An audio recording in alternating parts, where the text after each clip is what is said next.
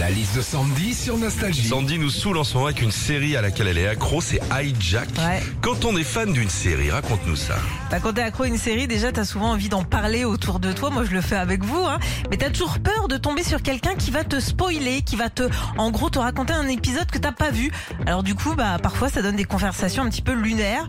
Ouais, moi je suis à la saison 2. Ah ouais, moi aussi, t'en es où? Bah je viens de finir épisode 4. Ah c'est quoi le- déjà le 4 C'est celui où on mange la carotte? Ah non non non, c'est celui où il enfile sa chaussette. Ah bah désolé, Jean-Michel, je t'ai spoilé. hein. Elle a l'air bien ta série. Quand on est accro à une série, on manque euh, aussi vite de sommeil. Bah oui, tes nuits raccourcissent. Le soir, euh, après un épisode, tu dis bon allez, je vais m'en mettre un petit deuxième pour voir la suite, et puis un petit troisième, et puis un petit quatrième. En gros, t'es content parce que t'as fini la saison, mais il est 6 heures du mat, et il te reste plus qu'à aller te laver les chicots pour partir au taf. hein. Enfin, quand on est accro à une série, le petit supplément de kiff, c'est de la regarder tranquille au lit avec son ordinateur. Ah. Bah ouais.